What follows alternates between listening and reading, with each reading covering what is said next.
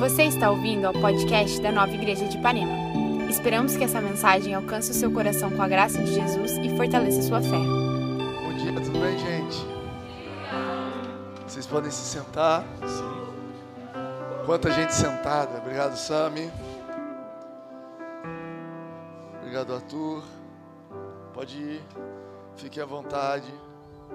Todo mundo aprendendo ainda como é que é a rotina. Vocês estão gostando de participar um ensaio? Legal? O pessoal dali está empolgado. Fazer uma competição lá do A, lá do B.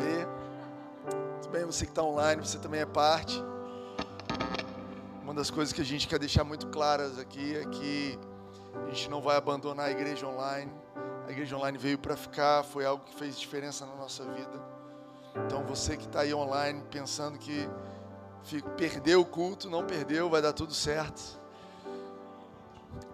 Às vezes eu vim aqui para esse lugar e ficava falando assim: Deus, por que um lugar tão pequeno? Você, você é o Deus de todos os lugares, tem um lugar grande aqui. E uma das coisas que me vinha à mente era para vocês nunca esquecerem que vocês estão alcançando mais do que só quem está aqui. Não esqueçam que tem pessoas em casa, não esqueçam de focar nelas. E a gente tem planos de melhorar a experiência incrivelmente, mas é, a gente está feliz com o lugar onde a gente está. Você pode dar é, graças a Deus pela etapa que está se concluindo hoje. Deus, obrigado pela etapa que está se concluindo. Cara, eu estava pensando nisso. As pessoas me perguntam: e aí, acabou a obra da casa? E eu falo assim: olha, acabou essa etapa. Essa etapa acabou. Se você andar por aí com um olhar um pouquinho mais detalhado, você vai ver que faltam muitas etapas. Que sempre faltam etapas. E hoje, na reunião de oração, a gente estava falando sobre agradecendo, eu estava orando sobre um Deus que sabe nos levar na jornada por etapas. Um Deus que sabe, ele não chega para a gente e fala: Você se converteu? Agora era para você. Não, calma. Eu entendo que você está sendo transformado. Eu sei que você está sendo transformada. Eu sei que as coisas estão mudando. E a próxima etapa é essa. E vamos comemorar e vamos celebrar. Então a gente está agradecendo como igreja por uma nova etapa, como igreja local, porque Deus está nos levando a uma nova etapa e é gostoso poder participar. Hoje é um dia especial. Ah, eu já sou velho o suficiente para saber que a gente não vai lembrar de todos os dias da nossa vida. Às vezes eu colo na minha esposa e falo: Você lembra desse daqui pequenininho? Eu não lembro dele pequeno. Lembra a primeira vez que ela falou uma palavra? Não lembro. Eu estou nesse jeito, gente. Orem por mim. E, mas eu sei que tem dias especiais que a gente se lembra. E hoje é um dia desse. Eu acho que para o resto da minha vida eu vou me lembrar desse dia do hoje, da cara de vocês e quem participou aqui. É lógico que isso vai estar registrado na internet, mas eu acredito que a gente vai se lembrar. É um dia especial. E o que, que vai mudar? Qual é o significado da gente vir para cá? O que, que significa para a gente, igreja, Nova Igreja de Ipanema, estar tá num lugar? É, eu acredito que Deus começou essa igreja numa casa. Não sei se vocês sabem a nossa história. Começou como um grupo de conexão na casa de alguém se expandiu para um hotel. E aí, a maioria de vocês participou dessa etapa. E depois passou por um tempo de provação virtual, que está acabando hoje. Né? Um tempo de crescimento virtual, onde a gente subsistiu à base de Zoom, YouTube, Instagram, e nem tanto, muita, muito grupo de WhatsApp. Aquilo que a gente mais odiava nos sobreveio, a gente teve que virar uma igreja de WhatsApp grupo de WhatsApp para cima e para baixo. Mas, cara, Deus foi bom. Deus foi bom, Deus nos conduziu. É, eu preciso agradecer algumas pessoas por estar aqui. Eu anotei assim, Timóteo, não esquece. E o meu pai comentou aqui, cara, no meio da pandemia, enquanto a maioria das pessoas estavam todas enfurnadas em casa, com medo de sair, a Rene, tem um mérito enorme de ter sido cooperado com o Espírito Santo. Acho que por um ano ela pegava o carro lá da Barra e vinha percorrer Ipanema, e andava, e ligava, e perguntava. Eu falava, Reni, você é louca, não é assim que vai acontecer. É, é, não precisa disso. E ela falou, cara, se eu não for, ninguém vai e não vai acontecer nada. E ela basicamente mapeou Ipanema inteiro. Se algum de vocês quiser comprar, alugar algum lugar, pode falar com a Reni, ela conhece. E a gente quer agradecer é, é, também a vida do pastor Café e pastora Luciana, que encontraram. Aliás, a gente já tinha passado por essa casa, essa casa não estava para alugar, estava à venda. e eles convenceram, não sei exatamente o que aconteceu, mas eles trouxeram, falou, a, a, a proprietária está disposta a alugar, então são bênção também. É, a gente, e aí eu preciso agradecer, muita gente participou, mas Lucas Pinheiro, cadê? Lucas Pinheiro e Priscila.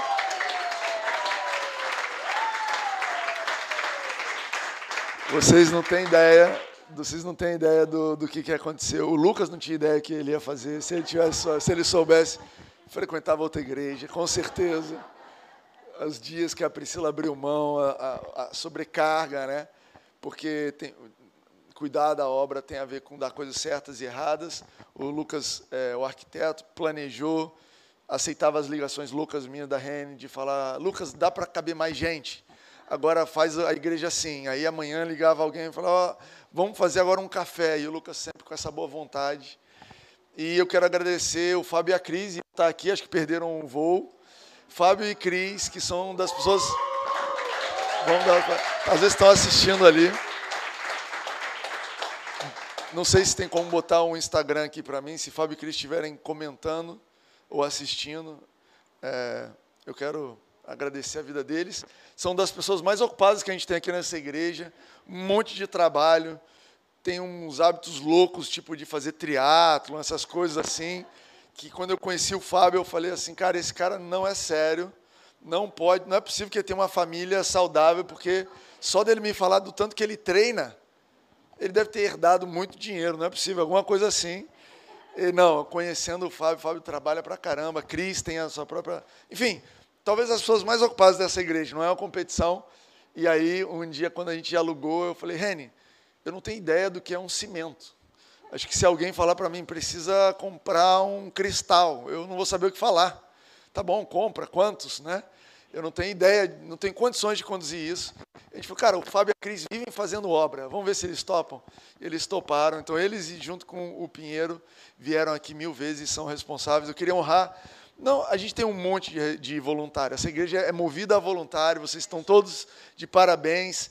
Tem eh, muitos outros nomes, muitas outras pessoas que participaram, mas eu queria citar esses nomes. E aí eu queria te encorajar a dar um abraço nesse pessoal, sei lá, no, não agora, por favor, mas assim que acabar o culto, vai, encontra, manda uma mensagem, eh, expressa a gratidão da igreja, por favor, você que pode é, por essas pessoas, porque elas fizeram a diferença para a gente estar tá aqui.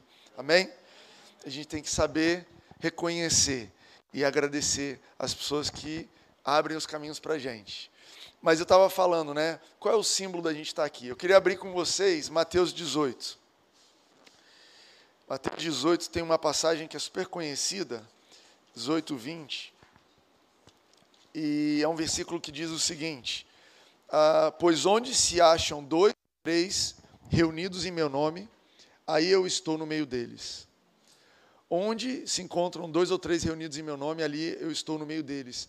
E o que isso está dizendo é o seguinte: quando a gente se reúne, pessoas se reúnem em nome de Jesus, isso tem um impacto no onde. Isso tem um impacto naquele lugar.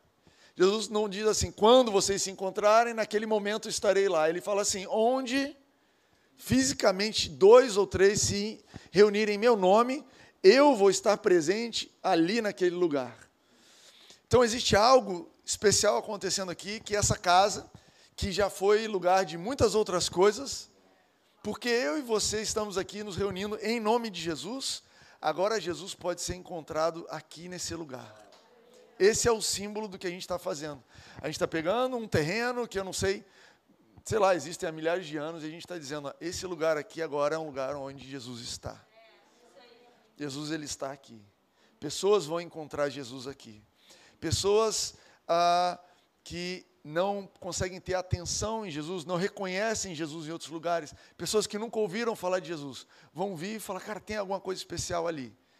E você vai poder dizer sim, porque nós nos reunimos, mais de dois ou três, em nome de Jesus, Ele está presente ali. E esse é o símbolo do que está acontecendo aqui. A gente está consagrando esse lugar. E mas, Timóteo, a gente pode chamar isso aqui de casa de Deus? Uma boa pergunta, né? A gente pode chamar isso aqui de templo? Né? O altar. Eu tenho ouvido tantas orações estranhas na minha vida. Ultimamente eu tô, ando prestando atenção quanto crente fala de altar, né? Olha, a pessoa tem que se apresentar ao altar. eu não sei que altar é esse. É, na Bíblia antiga tinha um altar, mas a gente não tem altar aqui, gente. A gente tem um púlpito, mais ou menos, a gente tem um, um, um tablado, plataforma, mas é, Deus não mora aqui nesse lugar. Isso aqui não é a casa de Deus, deixa eu dizer isso para vocês. É, tem alguns lugares na Bíblia, mas eu peguei em 1 Reis 8, quando Salomão ele vai consagrar o templo. Então a história de Deus ter um lugar na terra começou com pequenos templos, pequenos altares. Né? Então você tem a história, por exemplo, de Jacó que dorme lá no deserto com uma, uma pedra, e aí ele vê, tem um sonho dos anjos, ele faz um altar. Então, os seres humanos começaram a marcar lugares: olha, aqui encontrei Deus, ali eu encontrei Deus. Depois, na época de Moisés, Deus manda uma visão de um tabernáculo, que eram umas tendas onde a arca da aliança estava presente, ali marcava a presença de Deus. Depois, Davi, no seu tempo, cria uma nova, um novo templo de Davi, que era diferente, a arca não ficava isolada, tinha música, era uma coisa diferente. E depois Salomão, ele constrói de pedras e ouro e bronze, se você quiser ler depois de Primeira Reis. E aí ele vai consagrar o lugar. E é legal porque diz que a glória de Deus, a presença de Deus vem de uma forma que as pessoas não conseguiam mais fazer os seus trabalhos. E eu fiquei interessado nisso daí. Falei, Deus, eu topo, não é que eu topo, eu gostaria de participar de uma igreja que a presença de Deus viesse de uma forma que a gente não conseguisse fazer o que a gente tem que fazer que a gente, os voluntários, não, olha, o baterista ficou incapacitado de tocar bateria. A professora não está conseguindo dar aula lá em cima. Olha, quem está na recepção não está conseguindo. Por quê? Porque a glória de Deus veio, a expressão da presença de Deus veio, e a gente simplesmente abriu mão de todo o protocolo, de todo o padrão, porque agora existe uma expressão clara do que a gente tem que fazer. É o que aconteceu na consagração do templo de Salomão. Mas ele mesmo orando e, consagrando o templo, olha o que ele diz. Mas será possível que Deus habite na terra? Isso é a oração dele. Os céus, mesmo os mais altos céus, não podem conter-te, muito menos este templo que construí. O templo de Salomão era bem maior que essa casa, ok? Bem maior. Pensa maior, bem maior. Me deu até uma dó de Salomão. É, tinham, segundo eu li na Bíblia, se eu não tiver com a memória enganada, tinham 150 mil pessoas trabalhando na construção do templo. Eu falei, meu Deus do céu, cara. Às vezes a gente tem cinco pessoas aqui. E a gente fica desesperado tentando coordenar. Pinheiro sabe o que eu estou dizendo. E, mas mesmo aquele tamanho todo, ele falou, cara, isso aqui não cabe Deus. Essa casa não cabe Deus.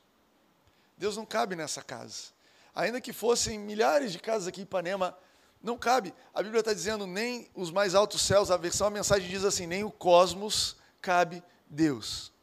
Quero que você tente vislumbrar esse conceito de um Deus que não cabe num lugar desse tamanho. Porque eu vou te dizer o seguinte: essa aqui não é a casa de Deus, porque Deus já tem casa. Deus já tem uma casa. Ele já mora num lugar.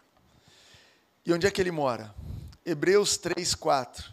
Diz assim: Pois toda casa é construída por alguém, mas Deus é o edificador de tudo. E aí ele vai falar de Moisés, pula um pouquinho para frente e diz assim: Cristo é fiel como filho sobre a casa de Deus, e essa casa somos nós. Se é que nos apegamos firmemente à confiança, fé e à esperança da qual nos gloriamos. A Bíblia é muito clara em dizer que esse Deus que não cabia no templo, esse Deus que não cabe nos céus, que não cabe no cosmos, esse Deus que está. É, é impossível de colocar ele na terra. Tem outra passagem da Bíblia que diz assim: que a terra é onde Deus descansa os pés. Esse Deus desse tamanzão, ele mora em você. O teu espírito é exatamente do tamanho dele.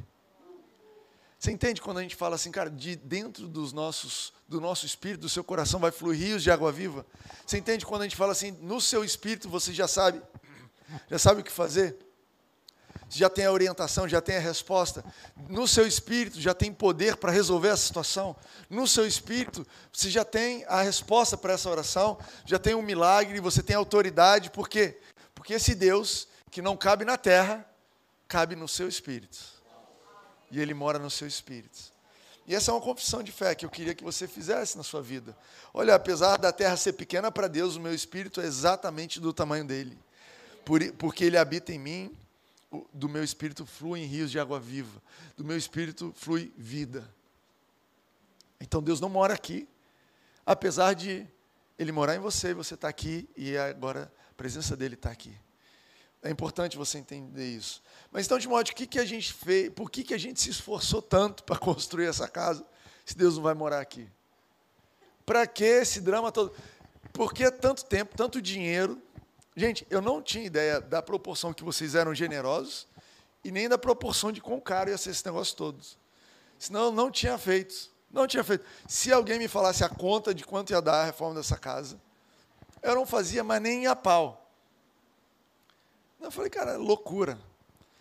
Ah, ah, Deus tem abençoado a gente, Deus tem dado provisão, tem algumas, tem bastante coisa por fazer, tem coisas que a gente quer fazer e a gente ainda não fez porque, cara, o dinheiro está, vamos segurar a onda, vamos esperar um pouquinho, a gente não tem, é, é, é, eu vi, né, é, Salomão ele fez um acordo com um cara chamado Irão, é Irão, a versão em português, e o Irão mandou, todo mundo que ia trabalhar, mandou quatro toneladas e meio de ouro, mandou coisa pra caramba. Eu falei, cara, cadê o Irão?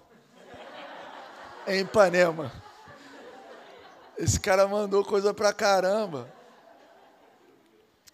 Mas a gente tem tido o privilégio, gente, de cooperar. Você pode dar uma olhada? Esse ar-condicionado, essa lâmpada, aquela tomada, essa porta. Vocês e eu, nós doamos da nossa vida para construir essas coisas. Você está vendo essa cadeira aí? Cara, foi doação. Você entende que Deus poderia pegar um de nós, abençoar de uma forma, e não precisa ser nem muito. Pegava um de nós e falava assim: Olha só, você vai apostar nessa ação aqui. Pum! Hoje em dia dá para ganhar milhões em um dia. Cara, a ação subiu, desceu. Pá, tá aqui, Timóteo, toma o dinheiro todo. Deus não quis financiar essa casa sozinho.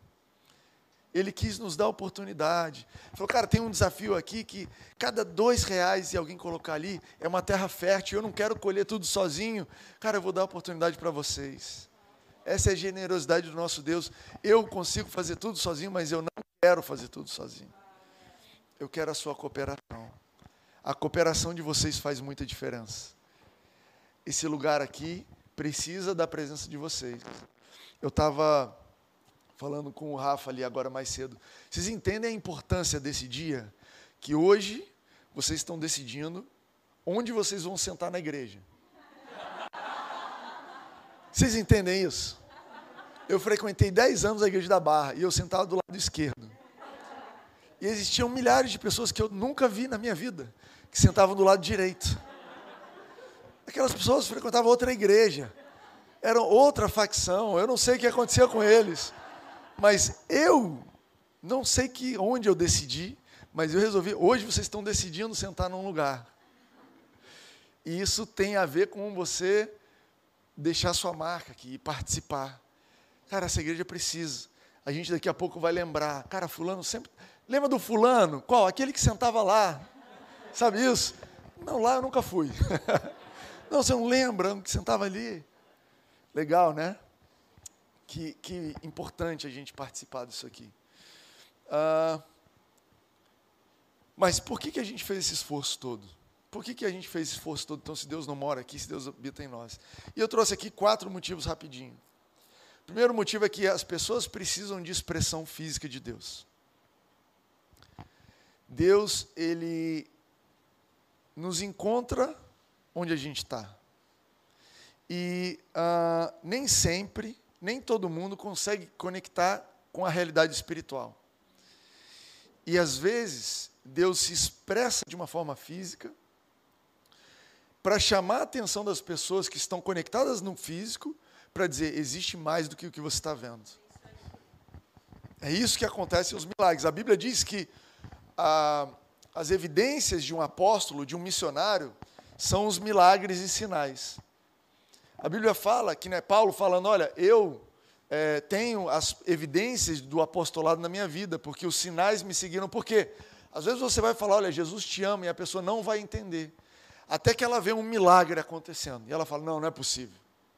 Não, não é possível. O braço dessa pessoa crescendo. Eu acabei de ver esse pão sendo multiplicado. Eu acabei de ver esse cara andando sobre as águas. Eu acabei de ver fogo descendo. Opa, para, para, para, para. Existe mais do que só o físico. Existe algo mais. E aí é onde o Espírito Santo consegue ministrar e você consegue entrar na dimensão de falar com Deus na dimensão perfeita. Mas Deus ele não se limita à dimensão perfeita, ele vem ao nosso encontro na expressão física, sendo que Jesus foi o passo definitivo, mais alto que ele fez. Ele veio e se fez carne e habitou entre nós. Hebreus 1 fala que Jesus é a expressão exata de Deus. Ele falou: Olha, vocês não estão acreditando que eu existo? Vocês querem alguém para abraçar? Vocês querem alguém? Tomé, você vai precisar de alguém para encostar o dedo na mão? Eu vou mandar alguém para fisicamente estar lá. E eu estou dizendo isso porque é, a igreja, a casa, essa casa aqui, a nova igreja de Ipanema, esse lugar que será conhecido como a nova igreja de Ipanema, para muitas pessoas vai ser uma expressão física de um Deus que elas não estão conseguindo perceber. E eu estou dizendo isso porque eu já passei por isso. Há 12 anos atrás, eu e Reni, a gente estava num desafio financeiro enorme, daquele, aquelas crises que abalaram a nossa capacidade de perceber Deus, roubou a nossa paz. E eu e ela, a gente estava tá, muito preocupado com a nossa vida, o que, que ia acontecer. E eu lembro que nessa época a gente ia para todos os cultos. Tinha culto 9 horas da manhã, a gente estava lá. 10 horas da manhã tinha outro, ficava para o das 10 também. Por quê? Porque quando eu entrava na igreja, parece que meus problemas ficavam lá de fora. E aquela dificuldade que eu tinha de perceber Deus, quando eu entrava no salão, aquela expressão física, da música, da cara das pessoas, da mensagem que estava sendo entregue, tudo aquilo que era absolutamente físico, me ajudava a voltar a minha atenção para um Deus que nunca tinha deixado do meu lado, que estava comigo na rua, que estava comigo na minha casa, mas ali eu conseguia fazer a conexão. É um lugar onde pessoas vão conseguir fazer conexão. Existem momentos, talvez na sua vida, que você não vai estar conseguindo fazer a conexão. E você vai vir, você vai sentar aqui, você vai levantar e você vai dizer: Nossa, que delícia me conectar de novo. Que delícia poder ter um lugar físico que me lembra do espiritual, de um Deus que nunca me deixou, que nunca me abandonou, mas que eu simplesmente não estava conseguindo perceber. Então, esse lugar vai ser uma ajuda para a gente perceber Jesus e colocar a nossa atenção no Espírito.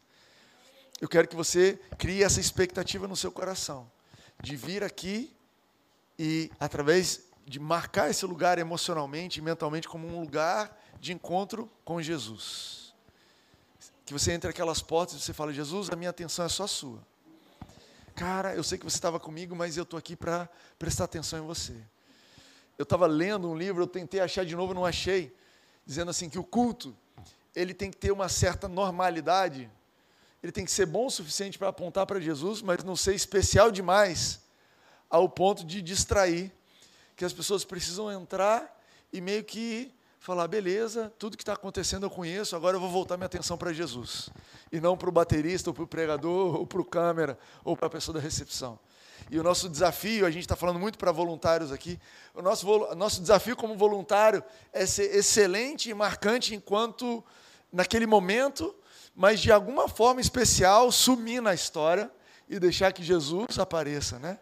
Como é que eu dou um abraço em alguém de uma forma que a pessoa não fala, nossa, que abraço gostoso do Timóteo, mas a pessoa pense, Jesus, esse era o abraço que eu estava precisando.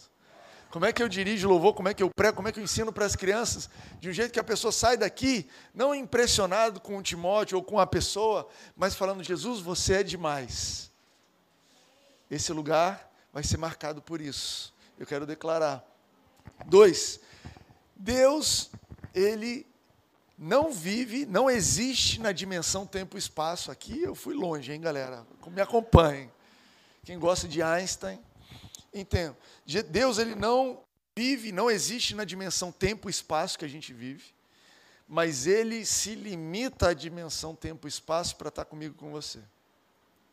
Deus ele é onipresente e é por isso que ele pode viver dentro de mim. Senão ele ia viver lá em Jerusalém, e eu ia ter que visitar ele lá em Jerusalém e o dólar está caro, ia dificultar. Mas ele é onipresente e, e, é, e ele é eterno. O tempo para ele é diferente.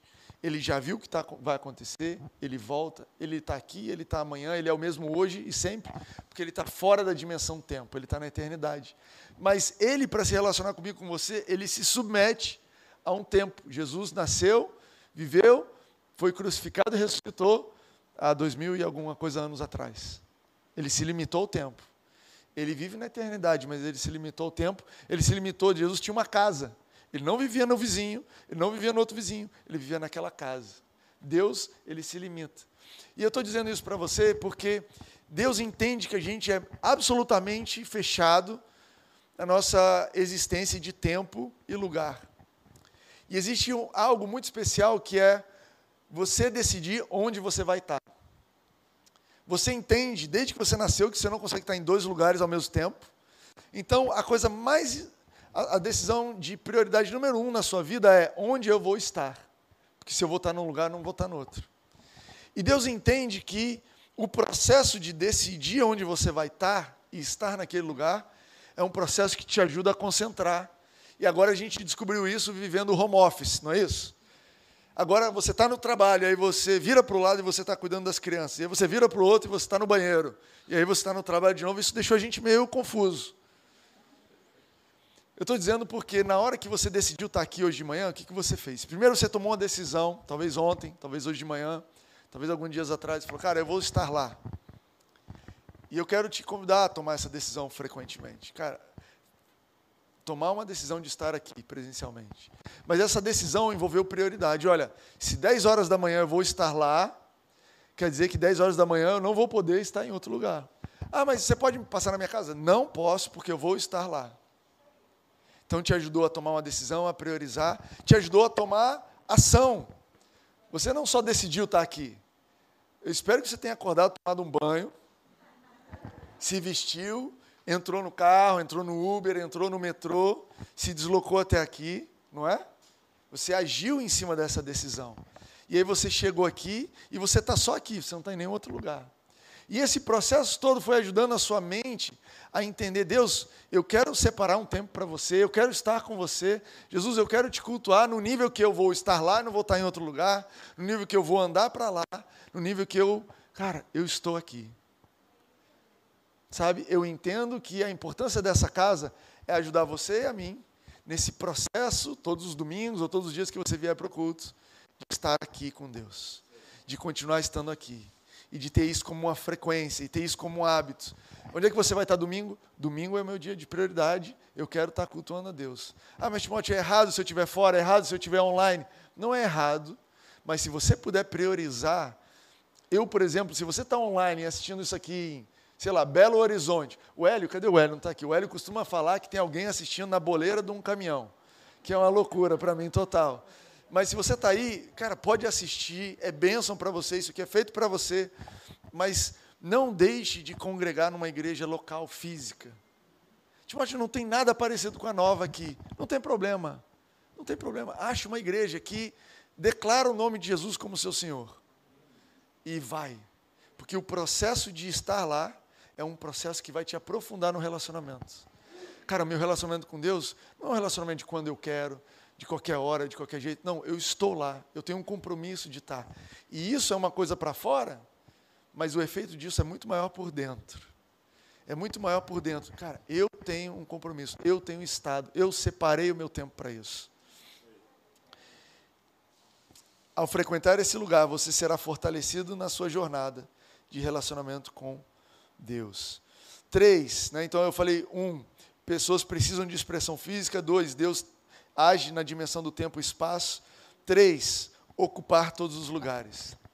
A terra nos pertence, sabe disso? Salmos 37, anotei aqui: os justos herdarão a terra e nela habitarão para sempre. A terra, aquele globo ali, é meu, junto com vocês, mas é meu. Me pertence. Toda essa terra nos pertence. É por isso, não sei se vocês sabem dessa característica, eu amo assistir documentário e amo assistir documentário da National Geographic de terra, de, de nada. A Reni não entende isso, eu, eu sou, sofro bullying na minha casa, meus filhos. Papai, você está assistindo outro documentário sobre como é que funciona água no Nepal? É, pai, pelo amor de Deus, isso é muito chato, não tem nada a ver com a nossa vida. Mas na minha cabeça eu estou vendo tudo que Deus me deu. Beleza, Deus plantou a terra e deu para mim. Pô, preciso cuidar desse negócio, cara. Preciso saber. O que está acontecendo? Está chovendo muito lá. Será que eu preciso fazer alguma coisa a respeito disso? É meu cuidado. E é interessante que Deus fez uma dinâmica que Jesus nos deu todas as coisas, mas ele falou para a gente, igual fala para Josué: o lugar onde a planta do seu pé pisar, aí você tomou posse. Você entende que a sua jornada na vida é uma jornada de posse? A sua jornada na vida é de entrar na empresa que você está trabalhando e falar: essa empresa é minha. Não que ela não é do sócio, ok? Não é tomar, roubar a empresa. Mas dizer, porque eu estou aqui, essa empresa agora vai trabalhar a favor do reino de Deus, isso vai cooperar com as coisas do reino de Deus, porque o dono da empresa pode tomar tomando umas decisões achando que está fazendo uma coisa, mas isso aqui está cooperando com o reino de Deus. Do mesmo jeito que Jesus chegou perante Pôncio Pilatos e, e Pôncio falou: Você não sabe que eu tenho o poder de fazer o que eu quiser com você? E ele virou e falou assim: Olha só, você só tem o poder que te foi dado. E se Deus quisesse, ele me livrava disso aqui. Isso aqui tem algo maior e você está fazendo a sua parte bem feita. Continua fazendo. Tem Jesus, ele soube se submeter à autoridade, mas sem ficar preso naquela autoridade. Sabe, cara, a gente está aqui debaixo do, dessa cidade do Rio de Janeiro, a gente está aqui dentro desse bairro, mas com essa casa a gente está tomando posse desse lugar. A gente está dizendo: olha, essa, esse lugar aqui pertence a Jesus. Esse bairro pertence a Jesus, a Zona Sul pertence a Jesus, o Rio de Janeiro pertence ao Cristo Redentor. E a gente está marcando o lugar. E a gente está fazendo, eu não vou fugir daqui. Eu não vou me ausentar daqui. Não, eu vou ficar mais presente ainda eu vou ter uma casa, eu vou percorrer as ruas. Por quê? Porque isso é meu. E todos os lugares que o diabo tem ocupado, e ele ocupa os lugares que a gente não ocupa, eu acredito que é só, ele só ocupa porque não tem nenhum cristão para ocupar aquele lugar. Cara, a minha casa é um lugar de bênção. E o meu prédio é abençoado porque a minha casa está ali. O reino de Deus chegou naquele lugar. Cara, quando eu chego num lugar, o reino de Deus chegou. Eu estou lembrando aqui de um exemplo do meu pai, engraçado. Que quando era mais novo, meu pai ensinou a gente a perceber esse negócio. A gente costumava chegar em restaurante vazio e ele falava assim: Olha como a benção de Deus chega onde a gente vai. A gente chega num lugar vazio, acho que era Deus deixava vazio para a gente não ter que esperar. É igual a Rene tem um anjo da vaga, meu pai tinha um anjo da fila do restaurante. Chegava num lugar vazio, mas era a gente sentar para comer, o lugar começava a encher, começava a prosperar. Sabe o que Deus disse para Abraão? Olha, eu vou abençoar todo mundo que te abençoar. Eu vou abençoar todo mundo que te abençoar. Você entende isso? De alguma forma, essa cidade está nos abençoando com essa vista maravilhosa. Você entende que, de alguma forma, o policiamento, quem fez essa rua, quem plantou essas árvores, a vizinhança, essas pessoas estão nos abençoando. E essa era a desculpa que Deus precisava para abençoar esse lugar. Você entende isso? Cara, onde eu vou, a bênção de Deus vai. Essa casa, a importância dessa casa, Timóteo, para que o esforço todo? Para tomar posse desse lugar e para ser bênção nesse Amém? Por último, tem muita coisa ainda, mas eu vou parar aqui no 4.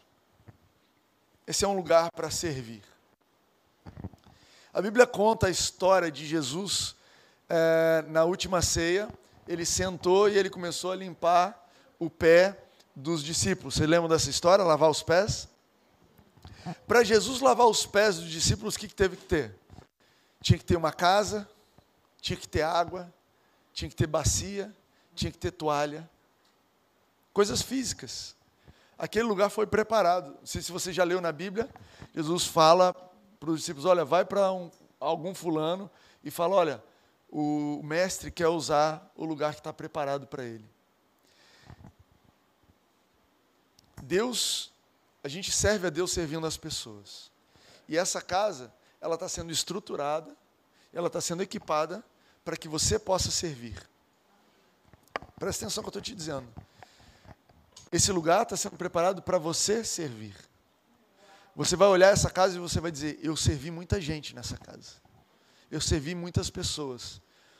As pessoas que vão ser servidas nessa casa não estão aqui hoje. As pessoas que vão ser servidas nessa casa, elas vão chegar e você vai saber quem são. Mas essa casa é um lugar para mim e para você, para nós servirmos. Como é que a gente serve melhor? Como é que a gente pode fazer um som melhor? Como é que a gente melhora o ar-condicionado? Como é que eu melhoro a recepção? Como é que eu posso abençoar alguém? Como é que eu posso abençoar, servir essa pessoa com um abraço? Será que eu posso servir essa pessoa cuidando, estacionando o carro dela para que ela não perca o horário do culto? Será que eu sirvo uma pessoa se eu chegar e for sentar lá, para quem chegar atrasado poder ter um lugar aqui? Será que eu sirvo alguém é, vendo que a pessoa está precisando de alguma coisa, indo em casa, pegando essa coisa e dando para ela? Essa casa vai ser um lugar de servir. Jesus disse isso, ele disse assim: Olha, o filho do homem não veio para ser servido, mas para servir. Nosso Senhor para servir. Esse é o caminho que a gente vai. Esse é o caminho que a gente vai. Eu não sei se você tem muita expectativa de ficar sentado nesse banco. Talvez hoje seja o último dia que você sentou nesse banco.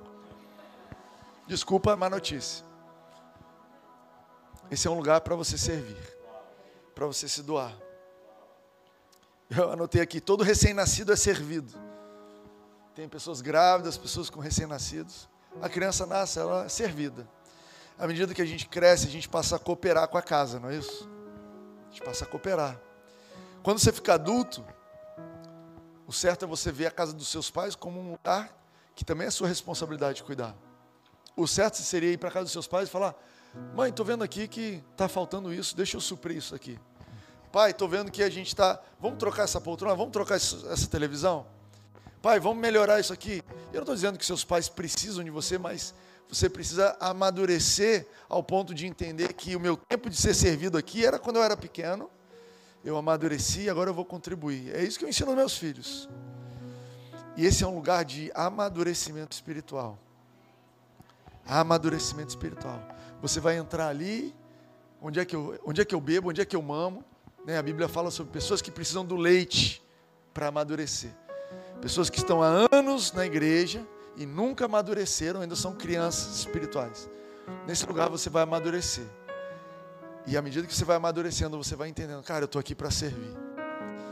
Jesus ele falou, Mateus 23, 11: O maior entre vocês deverá ser o servo. O maior dessa casa não é quem sobe nesse púlpito aqui e fala. O maior dessa casa aqui é quem está servindo mais. A gente vai ter desafios de servir. Você talvez vai passar temporadas frequentando esse lugar sem nem assistir nenhum culto. Temporadas vindo aqui, tipo, eu só fico lá numa salinha ouvindo criança berrar e chorar. Esse é o meu culto. É lógico que a gente quer melhorar a vida do voluntário, a gente vai tentar botar televisões para todo mundo ter lado, a gente vai tentar fazer mais cultos para você servir uma e assistir. É importante receber também. Mas essa casa é um lugar de servir para mim e para você. Amém? Esse é um lugar marcado pela graça atuando em nós para servirmos. Eu vou finalizar lendo Coríntios, 1 Coríntios 15.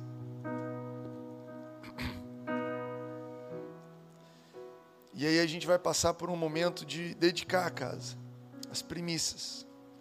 1 Coríntios 15, 10 diz assim: Mas pela graça de Deus sou o que sou, e a sua graça para comigo não foi vã. Outras versões dizem não foi inútil. Antes trabalhei muito mais do que todos eles, todavia não eu, mas a graça de Deus que está comigo.